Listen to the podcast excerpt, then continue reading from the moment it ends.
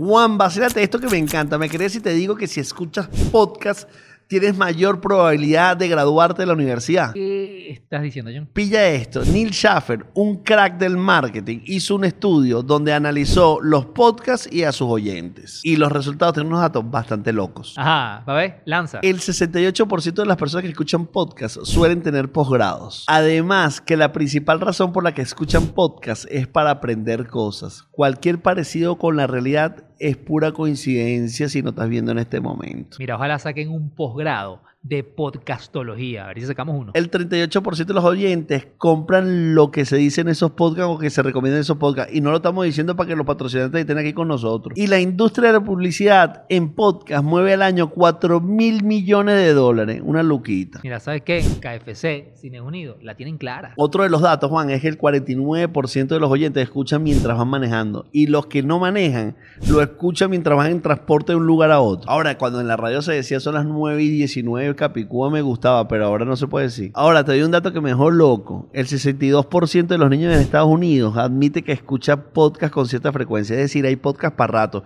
Y yo que pensaba que era el streaming, que también. Mira, y sabes qué? Hoy es el Día Internacional del Podcast. Y desde Vacílate esto le mandamos nuestro respeto a toda la gente que están haciendo contenidos increíbles. Y tú, mi hermano, que estás pendiente de hacer un podcast y nunca lo terminaste, hazlo, vale, dale, dale, dale con fe, dale para abajo. ¿Sabes por qué? Porque es tu momento. John, nuestro momento.